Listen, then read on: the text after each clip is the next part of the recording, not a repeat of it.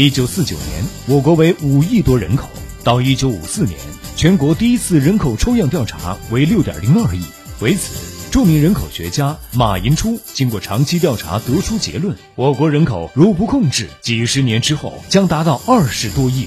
他的报告引起了中央和毛泽东的高度重视和赞同。而一九五九年以后，马寅初的人口论为何又遭到了康生等人的批判？一九七四年，毛泽东再次批示人口非控制不可。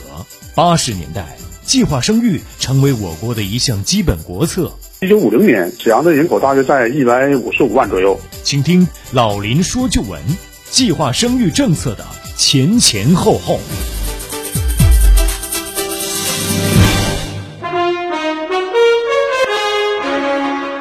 好，听众朋友，欢迎您继续收听每周日早七点至八点由林霄带给您的老林说旧闻节目，继续来关注马寅初的这篇反驳文章的命运。这篇文章从十个方面论述了为什么要控制人口和控制人口的重要性与迫切性，以及如何控制人口等问题。其实呢，马寅初的新人口论啊，其理念呢与张晋生一九二零年的观点啊类似，比如像避孕呐、晚婚晚育啊，啊，对于只生两个孩子的父母要加以奖励，而对超过两个孩子的父母呢，则要抽税等等。而在毛泽东的心中啊。一直有一种以民为本的思想，认为人是第一可宝贵的，但他并不反对节育。五七年十月的八届三中全会上，他说：“人多一点了，还要吃饭，当然还要节制生育。计划生育有希望做好这件事情，也要经过大辩论，要几年试点，几年推广，几年普及。”毛泽东这些关于计划生育的论述，后来都被编入到《毛泽东选集》第五卷之中。一九五八年一月的一次最高国务会议上，毛泽东认为人多好还是人少好？我说现在还是人多好，恐怕还是要发展一点。但他又强调，我还是赞成节育的，但不可强制。你们现在要人家节育，但我们一是工具不够。二是宣传还不够，农民字都不认识，还有早婚的习惯，你强迫他节育又不行，他不能够控制自己。等他们有了文化，他们就能够控制自己了。可见毛泽东当时呢，对计划生育内心呢也一直是在矛盾之中。直到了大跃进开始，各地呢是虚报钢产量、粮食产量，卫星飞上天，毛泽东看到了人的力量，这思想啊。才渐渐确定下来。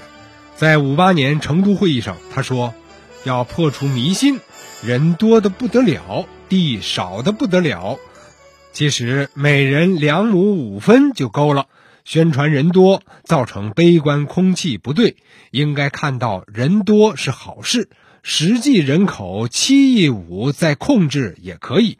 应该说啊，马寅初开始与毛泽东的很多想法是合拍的。”但是马寅初没有跟上毛泽东这种大跃进的思想的步伐，在北京大学举办六十年校庆的大会上，时任中央政治局候补委员兼《红旗》杂志主编的陈伯达突然指名道姓地说：“马老要为新人口论做检查。”这等于是突然批评了马寅初。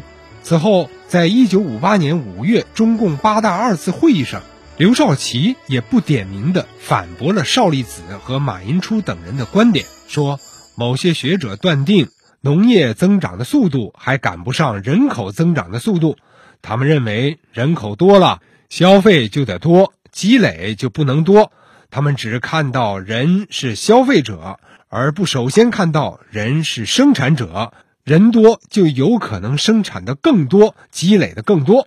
在这样一种背景下，一九五九年、一九六零年的《光明日报》《新建设》杂志发表了一系列批驳马寅初的文章。一九五九年庐山会议之后，全国再次掀起了批右的高潮。在此背景下，周恩来曾特意约马寅初谈了一次话，劝马寅初不要太固执，要从国家大局着眼，还是写一个检讨好。这次谈话后，马寅初仔细地对新人口论进行了再次的梳理，但梳理的结果证明自己并没有错。他仔细阅读了报刊上发表的批判他的文章，针对这些文章的主要观点又进行了反驳。他再次写成了五万余字的《我的哲学思想和经济理论》一文。文章的后面还有两幅附带声明：其一呢是接受《光明日报》的挑战书，其二呢是对爱护我者说几句话，并表示衷心的感谢。他将手稿交到了新建设杂志编辑部。马寅初的倔强是出了名的，他常对人说啊：“言人之所言那很容易，言人之所欲言就不太容易，言人之所不敢言就更难。”我就言人之所欲言，言人之所不敢言，这就是这位敢言的学者。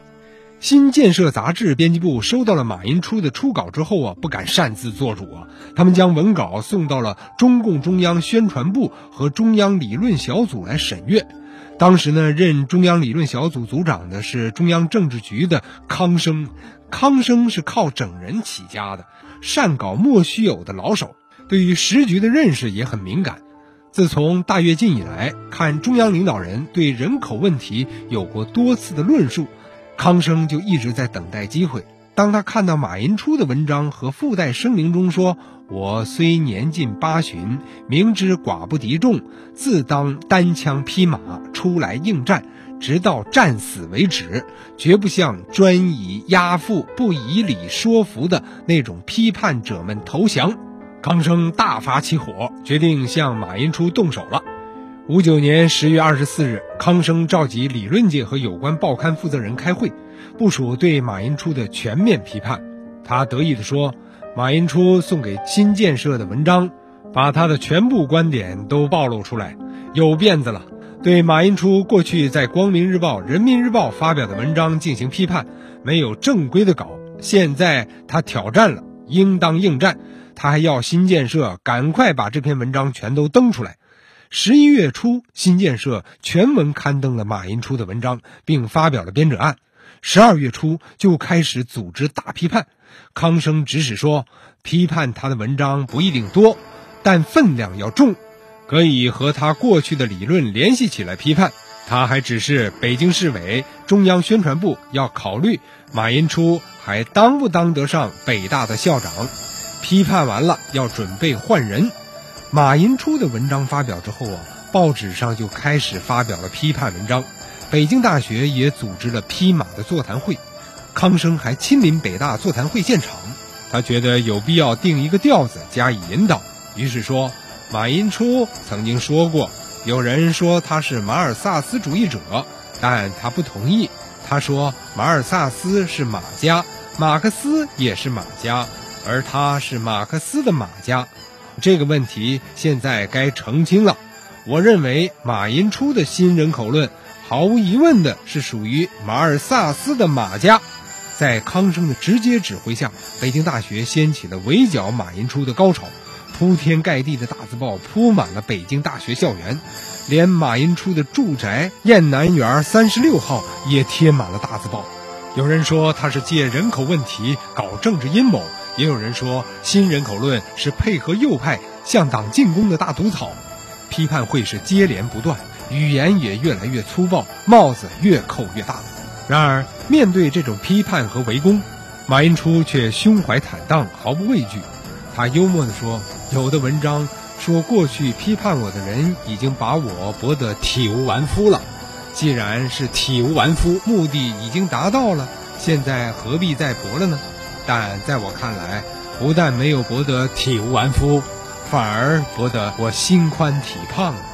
在他受到批判围攻的时候，就有人暗示马寅初不适宜再做北京大学的校长了，劝他辞职。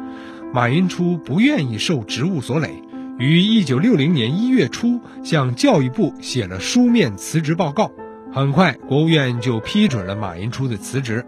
之后呢，他又卸去了全国人大常委的职务，只留下了一个全国政协常委的名义。而此后，马寅初几乎从政治舞台和学术论坛上消失了，但他的理论和思想仍暗暗地影响着中国。那在五六十年代，我们沈阳的人口情况又是怎样的呢？广告之后，请听专家的介绍。